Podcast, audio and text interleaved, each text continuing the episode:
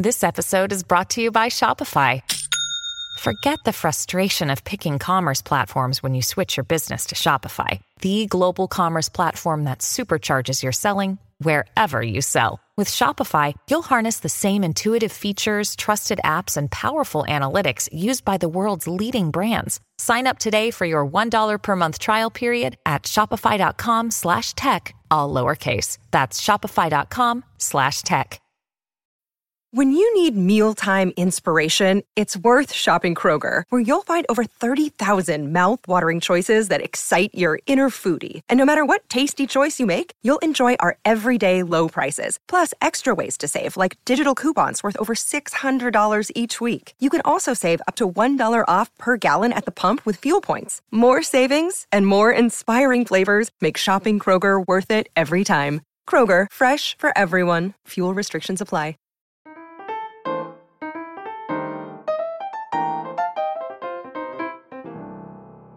Hello mi gente amada y bienvenidos a un nuevo episodio de Bla Bla Bla. Muchas gracias a todos los que están escuchando. En el episodio de hoy tengo dos invitados que son unas personas que quiero mucho, a las cuales les tengo mucho aprecio. Son Isra y Abelardo del podcast 99%, donde he tenido la suerte de estar invitado un par de veces. Ellos no solo los conocen por redes sociales, sino más allá de eso, son dos personas que me han dado muchísimo apoyo aquí en la ciudad de Miami, siempre se acercan al show, no a presentarse, bueno, a Belardo sí, a presentarse, pero también simplemente a saludar y a estar ahí como de apoyo moral y de fuerza y básicamente les tengo mucho cariño y era algo que quería decir antes de que empezara la entrevista. Y antes de que empiece la entrevista también tengo que agradecer a los patrocinantes del podcast, primero a Deluxe Beans, que es una tienda que si están en la ciudad de Miami tienen que visitar. Aquí va a estar saliendo su dirección, sus redes sociales son Deluxe Beans. Es una tienda que tiene un concepto muy original. Ellos varían el inventario completo de la tienda todas las semanas y su primer día de ventas, todos los productos que tú consigas cuestan 15 dólares y a medida que avanza la semana, cada día los precios van bajando hasta que el último día de ese inventario todo en la tienda cuesta 2 dólares. Entonces, si realmente ustedes quieren ahorrar, quieren resolver unos regalos, visiten Deluxe Beans en la ciudad de Miami. Y también agradecer, por supuesto, a la gente de España Abogados, que si tú estás interesado en vivir, en trabajar, en estudiar en España, tienes que chequear el trabajo que hace España Abogados, que ellos son asesores migratorios especializados en España y me informaron de este recurso que ofrece el gobierno español, que es la visa de Noma Digital, que es una visa a la cual tú puedes aspirar si tú trabajas remoto, trabajas online para cualquier compañía o empresa, puedes pedir esta visa que una vez si te la aprueban,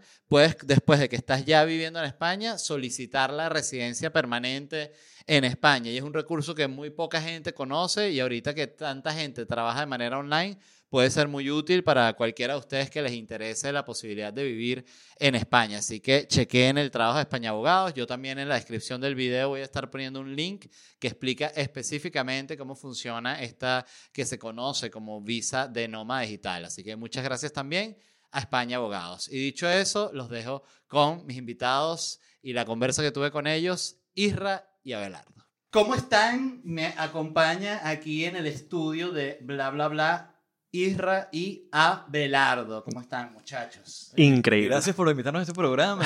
bueno, amigos de la casa. Así mismo. amigos de la casa. ¿Ustedes llegaron a ir a, entrevistas de radio así clásicas en claro. Venezuela? Claro, sí. Las más random son siempre las AM. Las AM. ¿Tú fuiste a AM? Radio Mambí. ¿Radio? Mambí. Esa es una famosa de Miami. Aquí en Miami. Sí, que ¿Y llegaste a ir a, a, qué, a qué programa? No sé, no sé, no, no me acuerdo, pero sí son, las AM son peculiares. Siempre es una señora así. Yo llegué a ir muchas entrevistas de radio de estas que era gente que no tenía ni idea de qué, hacía yo, ni, o sea, que decían que, bueno, y aquí nos acompaña Lec Valera Comedy, mi país, tu país. Cuéntanos un poco de qué temas, nos puedes contar un chiste, ¿sabes? Un, qué ladilla. Un clásico. ¿No te han dicho tipo, ¿qué, eh, la nueva canción que sacaste?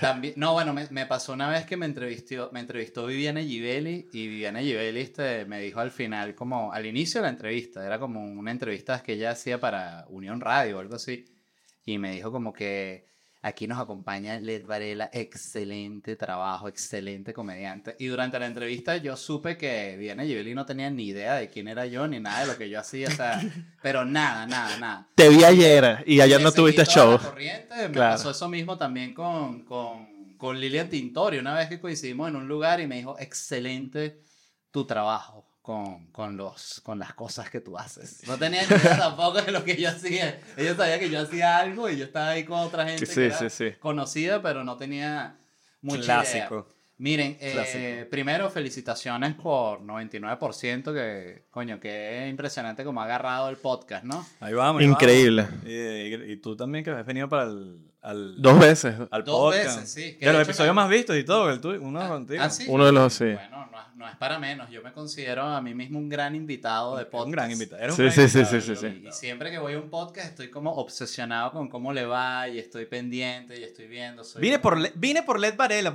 Sí, sí. Por estos dos no me gustó este podcast. No saben entrevistar, interrumpen mucho al entrevistado. Sí, sí, sí, sí, sí. Eh, no, pero fíjense que yo he aprendido mucho de ustedes porque recuerdo la, la- sobre todo además la segunda vez que fui a grabar, que ya era el estudio, el, el que tienen actualmente, que estuvimos además hablando de todo el tema de la edición de clips, de toda la organización que conlleva, porque eso es una cosa donde yo he fallado porque, bueno, porque he fallado, pues sin, Claro. sin excusas.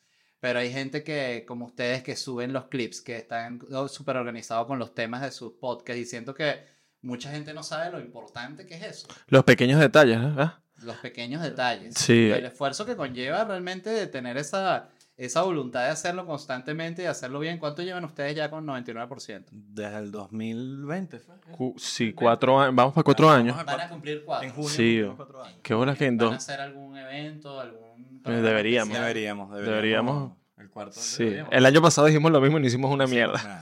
Bueno, yo, Uno yo dice muchas cosas también. Sí. sí, he dicho sí. que cuando llegue al 100 voy a hacer una en especial y grabo el 100 y me doy cuenta que es el 100 cuando estoy bajando los archivos y tengo que poner episodio 100 y digo, Claro. "Ay, es el 100. Bueno, cuando llegue el Pa'l- 200, ajá, el exacto, 200. pa'l 200 y no pasa nada. Ahorita voy camino al 300 y vamos a ver si en el 300 sí hago algo. ¿Cuántos episodios llevan ustedes ya? de- 370 y pico. No sé, Sí, sí, sí. 371. Di- Dijimos que para el 401, porque nosotros no hacemos 400 ni 300 ni, ni 200. O sí lo hacemos, pero sabrá dónde Ajá. están, no sé. Dijimos que vamos a hacer algo, un cambio de imagen, algo, algo cool con el podcast. No, pero no lo hagan. O sea, Si hacemos un show, contratamos a, a Alex Valera. Alex Valera para que hagan un poco de sus stand-up chistes. Claro. Porque te eches unos chistes. no, pero un cambio como de imagen de mariqueras, nada de... Cada nada así cierto de- tiempo hay sí, que hacerlo, ¿no? Algo sí, sí. refrescar sí, Pero sí. ¿sabes que sí. es un problema que siento yo que, que tienen muchos de los creadores? Es que como que le da miedo el posteo constante. Porque, a veces muchos sienten que, que estás fastidiando al que te está viendo y es mentira. Ellos te están siguiendo porque quieren verte a cada rato, cada rato. Entonces uno dice, no, si posteo mucho no, no le hago, no... A mí me pasa eso a veces, que, pero me pasa sobre todo con, con promoción de los shows, que tengo tantos shows que promocionar, que hay veces que digo, bueno, voy a, me pasó hace un par de días que subí como 10 historias, me faltaban como 20 shows más por promocionar y dije, no puedo, sea, tengo que encontrar una nueva forma de hacer Claro. esto, porque si no, literal, todo mi timeline va a ser yo diciendo, hey, estoy aquí en Miami, cierto, estoy en Miami. El, ¿Cuándo es? El 15 y el 29 de marzo, para los que están viendo este episodio. Abelardo ha estado en el show Son dos al mes, ¿no? varias veces, dos shows al mes. que Dos estoy shows. haciendo Aquí en, aquí en Miami. ¿Cómo se conocieron ustedes dos? Por las redes. Sí, hacíamos Vine. ¿Quién le, quién, quién le escribió a quién? ¿Tú o mío? Ay, yo no sé, hay que... re- No, pero es que nosotros siempre borramos conversaciones. Sí, porque nuestro DM es como peligroso. Sí, sí, sí. Como que sabe que si alguien llega a hackearnos... Es los de ustedes. Si alguien nos llega a hackearse... paja de todo el mundo. A mí me ha pasado, pero con- me, me pasa con, con un par de amigos que, que, o sea, que si se llegara a ver los Claro. videos que, que nos compartimos, bueno, sería bien cuestionable. Le pasó al, ¿No le pasó al, gobernan- al gobernador de, de Puerto Rico, pues? ¿Qué le pasó? Claro, que se, se filtraron sus conversaciones en Telegram con los mismos diputados y hablaban paja de la gente así de Puerto Rico. Como que una conversación, imagínate. Si le pasó a, esa- a esa persona que, que debe tener su... Y que termi- encriptadas ajá. y cosas. y no Que sé. además hablar mierda es un derecho y una cosa... Ajá. Libertad de expresión, ¿no? Es libertad de expresión, hablar mierda. Y más con tu amigo. Sobre todo a espaldas de la persona, porque siempre se dice como que no, dilo frontal, porque voy a tener que Pero sí, dale, frontal para hacer sentir mal a la persona. Claro. No tiene ni sentido. Creo que es sano también, como que mientras se queda así... Como que sacas lo, lo, lo que tienes que Es decir. normal, todo el mundo Sí. también, todo el mundo tiene su, su persona en sus mensajes directos que tú sabes que si te llega a abrir esa conversación... Sí, tú tienes un amigo de confianza para hablar paja. Para hablar paja de la gente. Y siempre hay un amigo del grupo eh, que es el amigo del cual tú hablas mierda. O sea, yo Ah. tengo eh, dentro de un grupo que de amigos que son como de la época del, de cuando yo trabajaba en el Chiguro Bipolar y eso siempre se habla mierda es de un amigo. Claro. Uno del grupo. Y ahorita con otro grupo es otro amigo del que siempre se habla mierda. Que viste lo que hizo este y Mm. Ay, cosa, coño, que- huevón. no qué, huevón. Y después llega, ah, mi amigo. Eh, hermano, jamás hablaría paja de ti. Y qué mal la No gente que te amo, chico. Cuando a mí me hablan mal de ti, yo he ofrecido coñazo. y este, ajá, se conocieron por... Por Vine. Por Vine. Sí, porque yo empecé a hacer videos y después Isra empezó como a los meses y, y como que había como un grupito que uno sabía, mira, este, está este, está el otro, está este y ya, como que... un- Tú ya estabas aquí en Miami. No, en Venezuela. ¿No era en Panamá? No, no, yo empecé en Venezuela, 2013, por ahí. A hacer Vine. No, yo vivía allá y, lo, y hacía Vine y porque yo me había graduado del colegio y de- todo lo que hacía era Vine, Vine, Vine, y después para ¿Cuál fue tu Panamá. primer video? Una vaina de Candy Crush de cuando te quedan pocas vidas y te queda solo un intento y el último dijiste, Voy a intento. grabar un Vine. Y ya. Pero Y- fue... Pero... sí, Específico, además, de Candy Crush. Ajá, de Candy Crush. Pero fue porque el día anterior estaba viendo Logan Paul, a todos estos bichos, porque una amiga me dijo, esta aplicación está buenísima y tal. Y entonces cuando yo me meto y veo una aplicación de 7 segundos donde la comedia es muy rápida y todo, yo dije, como, "Ay, yo, yo- yo creo que puedo hacer eso. Sí. Bueno, eran, eran como 6, 6.5. 6.5. Entonces, Que Un, un segundo que te agregaba era Sí. bastante. Daba- Y- Claro. Y era como, ¿cómo meto esta sí, historia seis y yo lo hice y al siguiente día los panas del colegio me dijeron, ¿por qué no haces otro más? Está bueno y tal, todo, todo. ah, esto". Ah, empezó así con tus amigos del colegio. Sí, 100 panas que no sé, me seguían de todos los grados, las secciones. Mira, ¿por qué no te haces otro? ¿Y cuál fue, cuál fue- recuerdas cuál fue el primero así que pegó? Ah, uno de Punky Punky que yo estaba como escuchando musiquita así el- electrónica mi mamá, y yo vestido de mamá decía, "Ay, de- deja esa música Punky Punky y tal. Hay teorías, teorías fuertes, fuertes, fuertes de que Abelardo inventó el tema de, De las... de las franelas en la cabeza. No había nadie que había dicho eso. eso. Probablemente sí, probablemente, probablemente sí, pero te estoy hablando de ¿qué? 2013. Y todavía hay gente que lo hace. Y todavía hay gente que lo hace y yo... no había- los, los americanos no, había- no hacían eso. No, no. no. Ellos sí se producían bien su cosa, no. No, imagínate, leíto oficial, si usara franela. Coño, imagínate se- tú. Se dispara. Claro. Por cierto, los que no sepan quién es leíto oficial, los invito a que lo busquen. O que no. O que no. ¿O no? O, o no, que no lo busquen. Sí, Quédense con la duda. Si, si quieren, bueno, sentir cosas. claro. Fuerte lo que te hace sentir A, leíto a- oficial. a toda esta época creo que tú estás haciendo el mostacho, ¿no era? Sí, yo recuerdo que cuando, cuando yo estaba en televisión y yo promocionaba todos mis shows en televisión y en determinado momento se, se, se cancela el programa de, de Chatén TV y yo tenía que igual vender mis shows. Y recuerdo que hubo un- un- una buena época, como un año y medio, dos años, que hacía sketches también para Claro. Instagram y así que, que de estos que, así, de los que uno graba clásicos, su Claro. uno solo. Y, y recuerdo que era muy sabroso cuando pegaba uno, porque sentías que era como que todo el mérito era para ti, o sea, no era como cuando trabajas en televisión o trabajas en un proyecto con más personas que es como compartido, sino que si era una mierda es tu responsabilidad, Claro. pero cuando pegaba era como que no, Mm. soy un genio. Pero no crees que, eh, que pegaba en números, pero el real como vi- viralidad era en la calle. Como que en la calle la gente te decía, mira, vi el video, tal, tal, tal. A mí no me pasó tanto ¿No te pasó? Con, con eso, me pasó con cosas de stand-up. Me- Ok. me recuerdo, por ejemplo, uno que hice de que era, que era explicando el pedo de las, tarje- de las, de las carpetas Cadivi, imagínate. Mm. Que era, fue como cuando... Cadivi, qué locura de Cadivi. Cadivi, sí, que, que también Cadivi no existe y si hay alguien muy joven Claro. escuchando esto, era como una carpeta que tú tenías que llevar al banco con un montón de etiquetas, era más una cosa bien, Que te dan 3.000, bien artesanal. Sí. 3.500 en internet, ¿no era? Te daban 3.000, al inicio era una locura que eran que si 5.000. Ajá, por eran como 3.000 en 5.000. internet, que Y fue después te cuando lo bajaron. La, la Claro. se hizo demasiado agresiva y después lo bajaron y era 3.000 y después lo bajaron a 2.500 y 500 en efectivo y después creo que hubo una última bajada antes de que lo quitaran. Sí, como 20 dólares. Que era una vaina así. Y, y fue un sketch que yo hacía que era explicando, eh, que yo decía que supiste lo de la nueva carpeta que hay. Entonces yo mismo, no, ¿qué tal? Entonces yo eh, armaba la vaina y recuerdo que funcionó así. Que yo dije, no, huevona, soy un influencer. Claro, claro, claro. Y era, y era de pingue porque además los grababa en el mismo Instagram. Claro. No, no usaba otras aplicaciones. O sea, era la que grabas pedacitos. Ajá, pedacito, sí, sí. pedacito, Que eran 15 borraba segundos antes. pedacito, 15 segundos. 15. ¿Te acuerdas? Yo me acuerdo que, que por lo menos en el mundo de Vine dependíamos mucho del rewind de Vine Venezuela. Mhm. Era, ¿Cómo era- es eso? Era una cuenta gigante de Vine que lo que hacía era, no ponía nada original, porque en, en Vine existía como, existía como el retweet, como el revine. Ok. Entonces, eh, que eso era lo, lo cool que tenía Vine, que había la viralidad, era gracias al Revine. Y había esa cuenta de Vine Venezuela que cuando te daba Revine, ya, lo lograste. Sí. Era como que el Vine te pegó sí o sí. ¿Y qué será de la vida? ¿Ustedes llegaron a saber quién manejaba esa cuenta? ¿Algo Yo creo que tú sí. Un- Tú, manejas- tú la manejaste en Instagram en algún momento. Sí, es que el tipo de Vine, yo lo conocí, em, pero por redes. Y el tipo abrió un en Instagram y yo le escribí, mira, vamos a manejar, vamos a manejar todo esto tú y yo y La tal. estaba medio dejando morir. Porque esa, esa cuenta... Puros de- videos de Abelardo. Porque la cuenta de, Claro. la cuenta de, de Vine, de Vine Venezuela, migró después a Instagram. Y Ok. también creció durísimo. Era Vine Venezuela. Claro. En Instagram. En Instagram. Entonces también ahí, entonces cuando te ponían el video en, en Instagram, eh, también.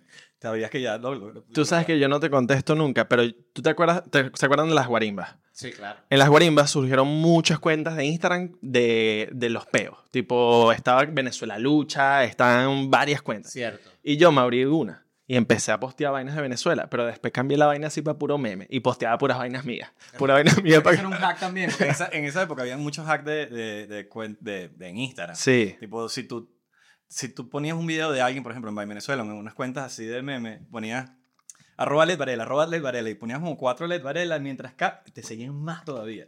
Porque como que ocupabas el espacio. Después eso como que Instagram empezó a... Ah, mira. Pero te estoy hablando que en esa época, si un, un Vine Venezuela te subía, podías subir, ¿qué? 4.000, 5.000 Sí, seguidores. muchos De un seguidores. golpe. Era, era otra época para redes sociales. Este, yo creé una cuenta que se llama el Simón Bolívar, que, que en Twitter se, se, se- bueno, llegué, llegué a tener como 60 mil followers. De hecho, recuerdo que en el momento, hubo un momento en el que la cuenta esa de Simón Bolívar era, tenía más followers que yo. Claro. Y yo siempre estaba como tentado a, ¿será que la cambio y pongo- me pongo yo?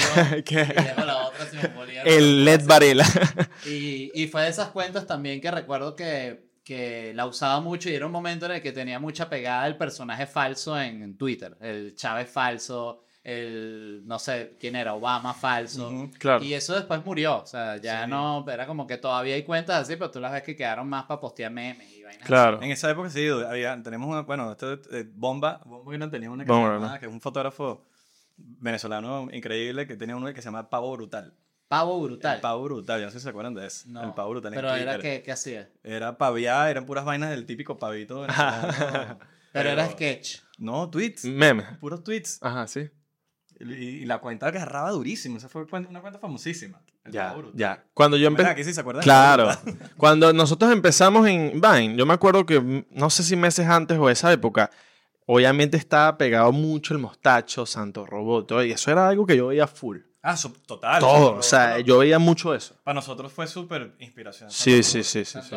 Sí, sí, sí, sí. Sí, y el mostacho Y el también. mostacho. Porque Que ah, nosotros no, nos- no- somos de redes, pero nunca fue como que somos comediantes. Porque no Sí, somos no, no, no. Somos personas que agarró el teléfono y empezaron a hacer vainas. Exacto. De hecho, mucha gente empezó como a, a, a a pe- a pensar que eran, por lo menos en mi caso, ¿no? Que era, era comediante. Era como que, ya va, pero que ya me estás poniendo un título que, no, que yo le tengo respeto. Yo, yo consumo comedia. Y era como que yo no me sentía comediante. Después muchos como que migraron y yo, creo hicieron que eso. sí, yo creo que ya en este momento sí. o Hoy en día sí, hoy en día- este momento sí, claro. Si tu, tu fuerte en redes sociales es hacer sketches y hacer Sí. comedia, eres comediante. Pero Sí, sí, sí. empezando, una cosa que no había un camino, no había una, no había, no había quien seguir. No era como que yo quiero hacer lo que está haciendo ese. No, lo- por lo menos en mi caso yo lo que yo, yo era, yo soy súper fan de Jim Carrey y Ok. tipo cuando hacía sketches era como que Jim Carrey es mi, mi inspiración yo, y mi humor es muy parecido. También crecí escuchando Blink y esa era jodedera. Ese era el tipo de humor que yo, que yo, Claro. ¿sabes? Como Ace que Ventura. la Claro. Ventura, la máscara. Coño, qué bueno la máscara. Sí, weón. Eh, y entonces era como que eso era lo que uno seguía y de repente uno iba descubriendo y que, ah, mira, pero que sí, esto es, com- esto es comedia al final del día.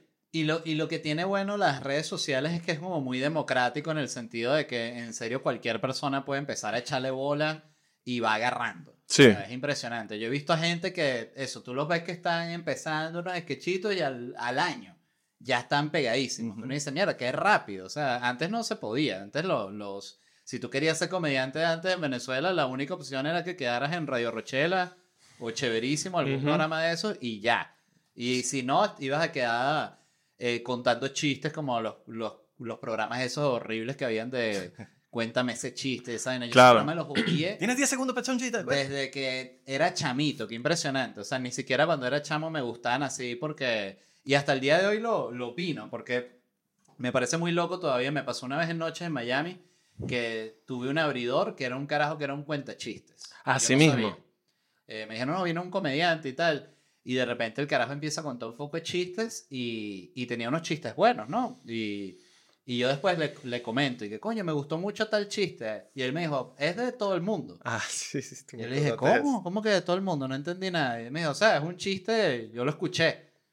Y yo me quedé, fue como si me rompiera el corazón. Claro. Yo trabajo con pura gente que escribe sus chistes, disculpa. O sea, malo, bueno, intermedio, pero es su vaina. Me es mató su- es de todo el mundo. Chat- es de- GPT. es- es- No, úsalo tú también, ¿no? ¿Qué es eso? Verga, tú no no. puedes decir nada de lo que yo dije aquí hoy. Si Claro. preguntar a ChatGPT, escribimos unos chistes, te escribirá unos chistes. Serán buenos. No, yo ya lo he hecho y es malísimo. Sí, o sea, sí, sí, sí. está, Y ChatGPT, lo digo, está peor que nunca. o Como sea, los, los, los chistes de Alexa. Es porque es como del 2000 eh, hasta el 2021, creo que el- la, la versión de ahorita de No, ChatGPT. pero si tú, yo me metí en la versión de ChatGPT que, que es paga, que te da acción al- en ese momento era el ChatGPT el, el, el 4, o sea, 4.1, no sé, y que es el que tiene acceso a internet y los chistes son una mierda. De hecho, funcionaba mejor cuando tú le pedías tipo, escríbeme chistes sobre el matrimonio en el estilo de Luis C.K. Y el bicho sí lograba algo más, o sea, siento que, claro, mientras más específico eres con la vaina, el mejor lo hace Mm, pero, pero en serio es como muy bow. O sea, Sí, y sí, en sí. general con, con... Nosotros el otro día estaba con mi productora Ximena y estábamos buscando eslogans así para shows de comedia, ¿no? Y que dime eslogan para festival de comedia, para shows de comedia.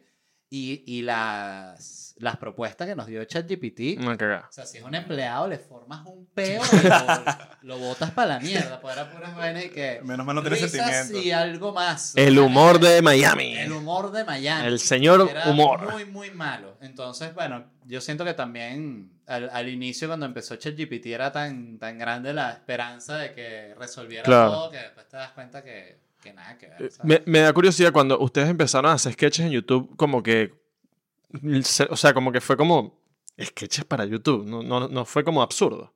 No, de hecho Sí. era como que cuando salió el, el, el mostacho, que fue una, una iniciativa de la gente de Flop que tenían el chihuire, que siempre había, el peo con el chihuire era que era famosísimo, pero no tenía nunca anunciantes, porque nadie se quería meter en el peo político. Ya. Entonces, además nos pasaba, recuerdo, bueno, nos pasaba a, a ellos que eran los dueños, ¿no? Que, que conseguían de repente una publicidad grande, vamos a decir de Coca-Cola o de una vaina tipo un ron, lo que fuese, una, una marca grande.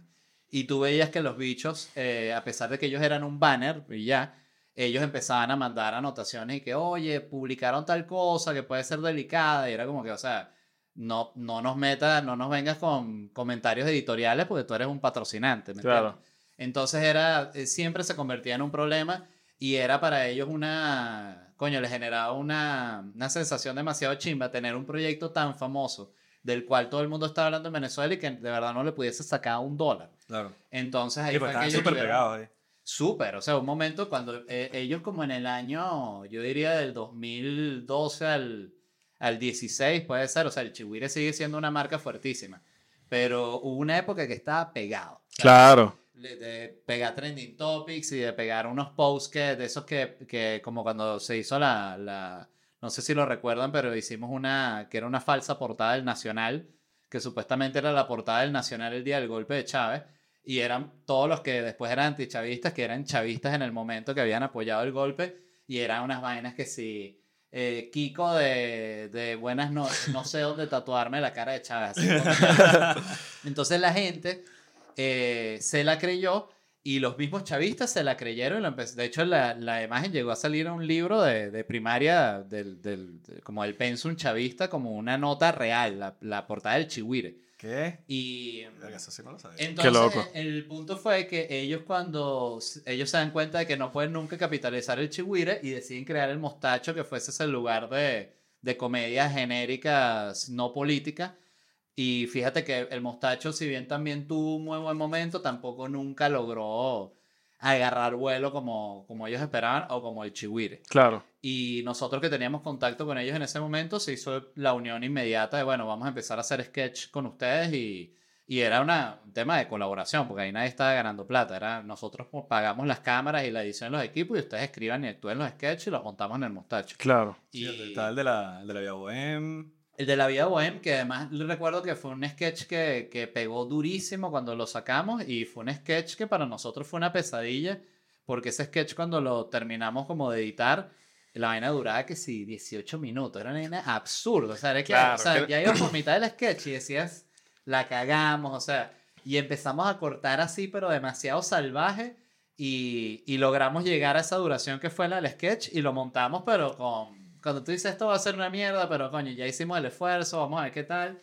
Y la vaina de repente pegó, ¿sabes? Que son esas cosas que no, que no puedes calcular. Pero, pero ahí fue que empezamos a hacer sketch, pero el sketch para nosotros era una vaina que, que era muy difícil de hacer, porque teníamos demasiada producción, ¿sabes? Cámara y unas luces y un bicho con un boom. Entonces no, como que siento que no logramos en ese momento visualizar que lo que teníamos que hacer era algo más como lo que estaban haciendo ustedes. ¿me entiendes? Más fácil Claro, de hacer, claro. Más fácil de hacer, más que lo pudieses hacer en tu casa, que de repente, ok, puedes tener una balita, puedes tener algo que te mejore un poquito una vaina, pero que no necesites lo que estábamos hablando ahorita antes de grabar, que tú no necesites un equipo para grabar, porque eso te limita demasiado, sobre todo el tema del dinero. Sí, sí, sí. A mí me, a mí me parece también es loco los sketches populares que hacen que se queden en la jerga venezolana. Por ejemplo, cuando hacíamos los Cifrinish, que se quedaron muchas palabras en la jerga venezolana. Por ejemplo, también de, de- de- el tuyo de madre, enano marico, todo enano.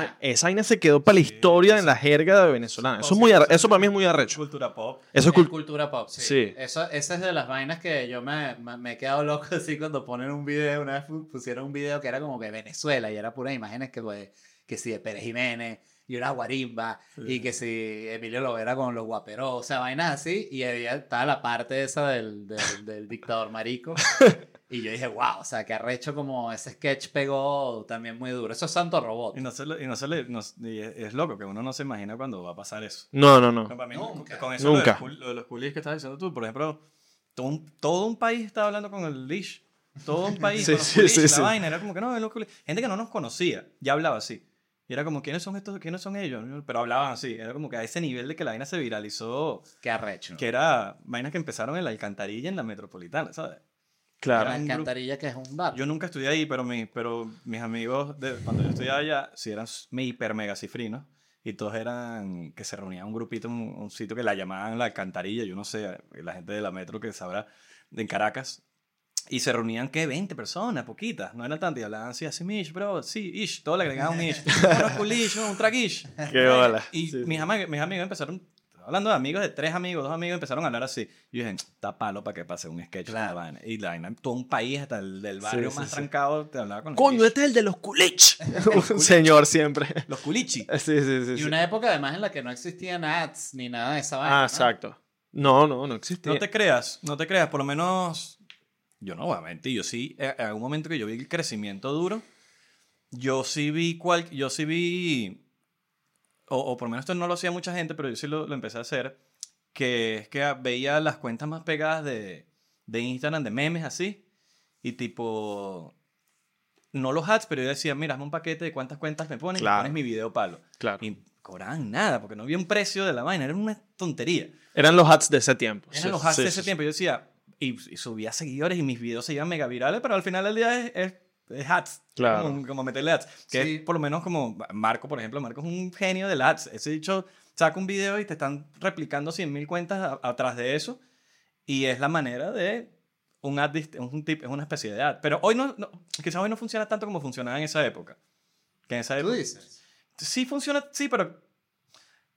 O sea, cuando alguien te sube un- a ti, por ejemplo, sube una, algo tuyo, no te caen tantos seguidores como caían antes. Que antes te caían 2000 de un. De un de No, un ahorita siento que uno tiene más cuenta, más fuerza en su cuenta personal que en esas cuentas que, Claro. repostean. Sí. Sí, exacto. Como que tienes que subir algo palo en, el, en tu Instagram para que tú subas los seguidores. En Exacto. cambio, cuando te subes a una cuenta grande, ah, subiste 100 seguidores, 200 seguidores. Siento que eso se ve más en TikTok ahorita, eh, lo, del, lo del aumento de los seguidores con un video. Yo, Sí. yo grabé este video del, del, del carro que se manejaba solo.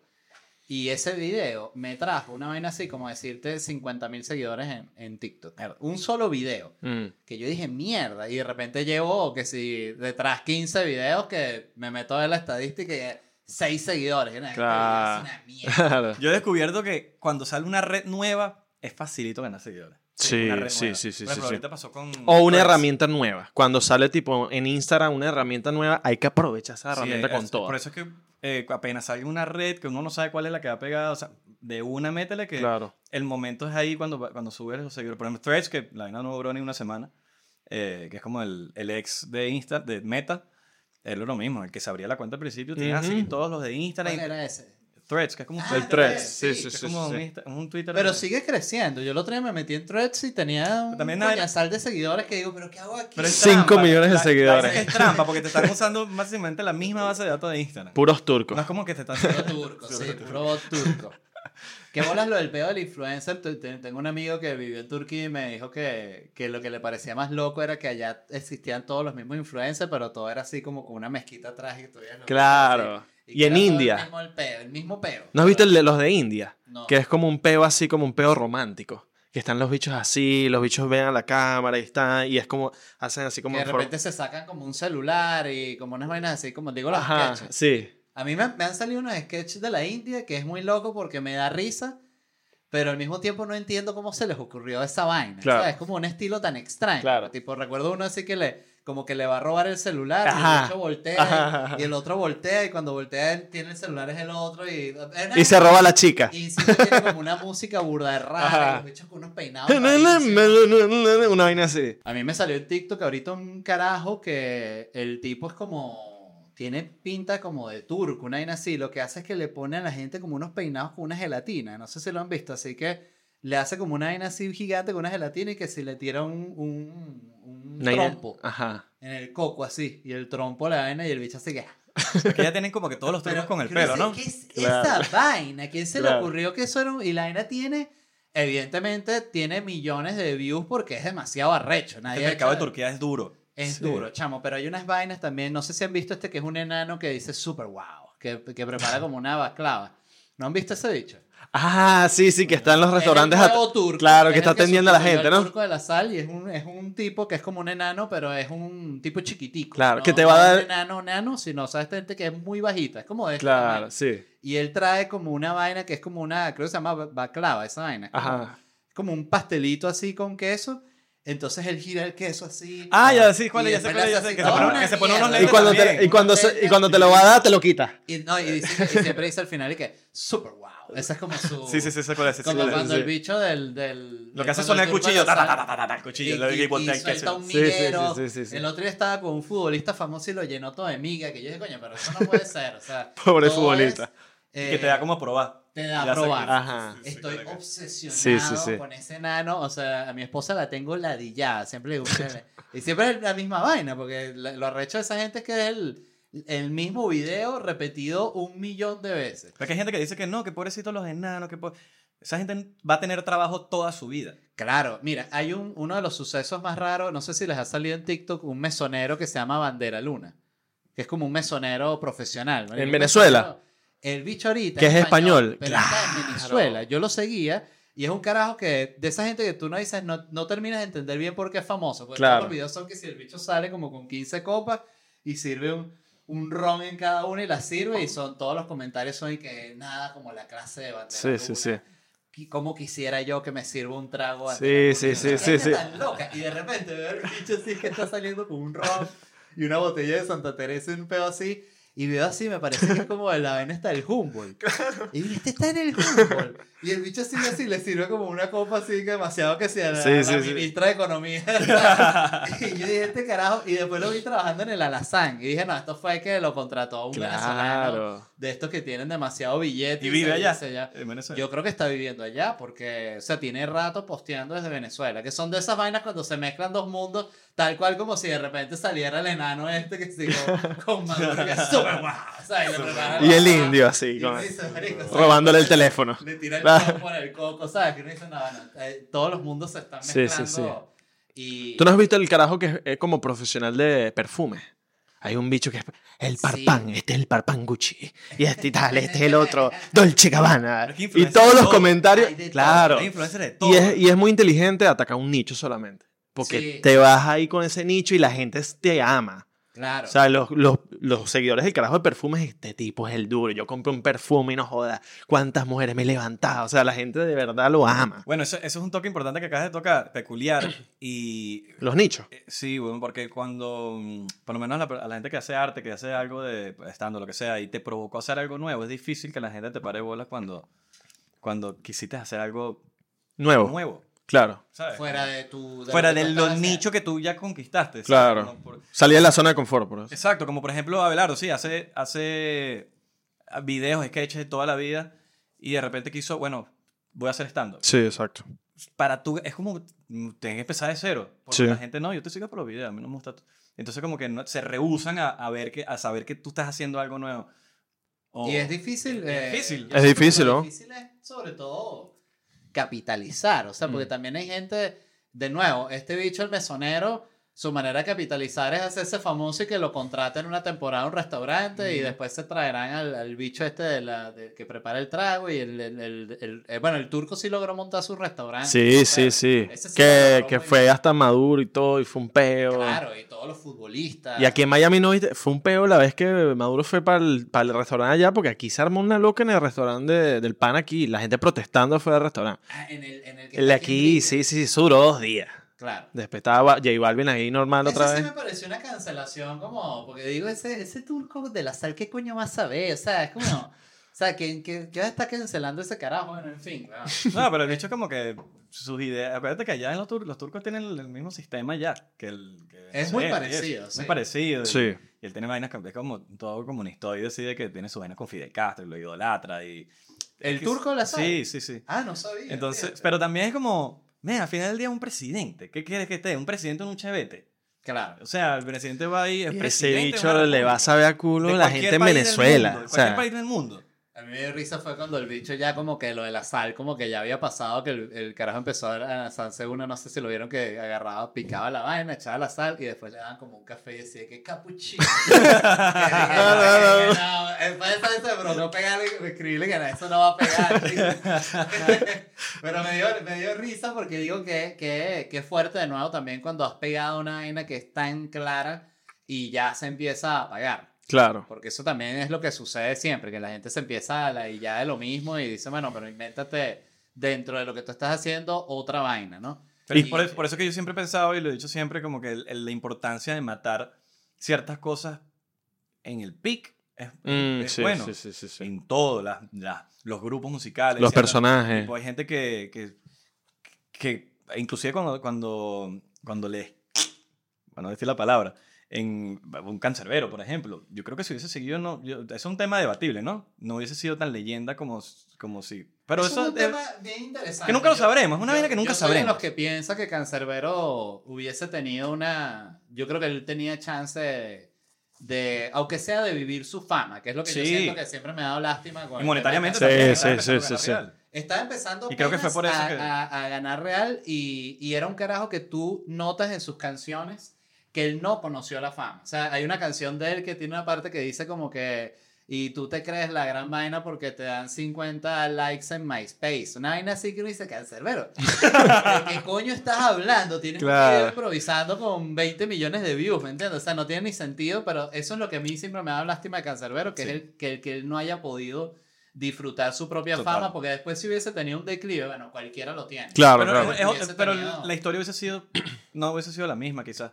No habría sido sido la misma. Nunca lo sabremos. Nunca lo sabremos. Sí, sí, se, sí. se le dio música increíble también. Sí, o otros géneros, quizás. un ejemplo, Maná, Maná tuvo una época increíble que eso podían ser leyendas y siguieron haciendo música y se pusieron a hacer reggaetón y se pusieron como... Pero yo siento Maná, se dicen retirados, ¿sabes? Son tan grandes que, mira, yo por ejemplo pensaba eh, eh, estúpidamente que Ricardo Arjona era un carajo que ya nada que ver. Y me pasó una vez que estaba, no sé si en Panamá o en Costa Rica, algo así, y era como que tenía que si una ficha así en una valla y el bicho estaba que si en un estadio de 40 mil personas, cuatro funciones agotadas, una locura así. Y yo dije, pero este carajo vende así. No, sí, va, Ricardo estoy- Arjona es un monstruo. Y yo decía que arrecho, pues yo, son artistas que como ya no están pegados, tú sientes que ya pasó. No, porque pero, tam- pero también es, no, igual que Maná, Maná, te, te puede llenar un mega estadio Sí. en cualquier ciudad del mundo, pero, son, pero la gente va a ir por la nostalgia de las canciones viejas. Sí, y tú sabes que también es otra cosa, que ya cuando yo creo que me imagino que logras todo lo más inalcanzable, que llega un momento en que, "Ahora- ¿y ahorita qué hago? Ya lo logré todo. El es que también la gente No se, sé. también se medio acostumbra, ojo, y que, que- que lo- a lo que iba, que en las redes, por ejemplo, personajes que uno va creando, o, o yo que cuando hacía videos siempre hacía era personajes, personajes, y decía, y a veces veía a personajes de otra gente y decía, "Verga, este todavía está haciendo esto, qué ladilla. Claro. Yo, no, yo decía, yo no quiero llegar a, a- a estar así, tipo, que me dé ladilla, es, eh, que el personaje ya canse. Flow Kiko. Entonces yo decía, agarrar, yo decía, no, ya, ya está en el tope, lo voy a, ya lo voy a quitar de aquí y que la gente se acuerde del, del pic. Entonces ahorita, ¿cuándo va a ser? ¿Cuándo va a ser Lázaro? ¿Y cuándo va a ser los Claro. Ya, llegó el pic y lo saqué y vendrán unos nuevos y así, pero como que siempre he pensado que como que es importante que cuando están arriba, sabes, que esa sea tu última impresión. Sí, mira, yo creo que también depende mucho y siento que lo que pasa es que no se puede mantener, es como Taylor Swift, o sea, Taylor Swift ahorita está en su pico máximo y nadie la va a derrotar, pero en, en- de nuevo, en un año, dos años eso se apaga y viene otro y, y- y la pasa, entonces ya la gente empieza a criticar a Taylor Swift, Sí. "Ah, Taylor Swift no vende como antes, entonces Taylor Swift arrecha porque no vende. Es que eso siempre es lo que he pensado de la gente. La gente es muy. eh, Siempre se acuerda de lo último. Por ejemplo, como tú le haces. Alguien te- tú le has hecho miles de favores a un pana. Y basta uno. Y, es- y tú eres el peor del mundo porque no me, hiciste- no me prestaste la impresora ese día que te la pedí. Es verdad. Entonces la gente se acuerda de eso. Por eso, por eso hablo de, de lo, importante, lo, importante, lo importante que es como. Eh, como que terminar ese personaje o lo que sea que está haciendo como que alto o por lo menos que sea momento de la reinvención ahí es cuando entra como que la reinvención ajá, ahora qué hago porque ya ese ya llegó a su a su Eso punto fue lo que le faltó a Kiko, justamente. Que A mencionaba Kiko, sí, sí, sí, sí, que Kiko. quedó Kiko para toda la vida y no solo se quedó Kiko para toda la vida, sino metido en un peo legal con, con Chespirito, porque Chespirito también debo decir que maldito eh, que no los dejaba usar el personaje eh, en México. Claro. Saben que por eso es que él se va para, Para otros países, ¿no? para, para Venezuela. Sí. Porque no lo dejaba legalmente ejercer Kiko en México, entonces, pero él sí podía hacer Kiko en Venezuela porque allá la ley no lo, no lo limitaba. Mm. Pero, pero se queda pegado haciendo Kiko porque no sabe hacer otra vaina. Y también Kiko, imagínate si no, Kiko se quiere abrir una, una carrera actoral seria. El Estamos hablando- "Verga, Mira a Kiko ahí. de los mejores Claro. personajes de la historia latinoamericana diría yo Sí, definitivamente. Y uno, y el más importante, bueno, no sé, yo era más de, eh, me daba, a mí el que más me gustaba yo creo que era Don Ramón. A mí también. Don Ramón era muy increíble. era como Era más muy increíble, era, era porque el chavo que era el protagonista, Doña Florinda, no me gustaba,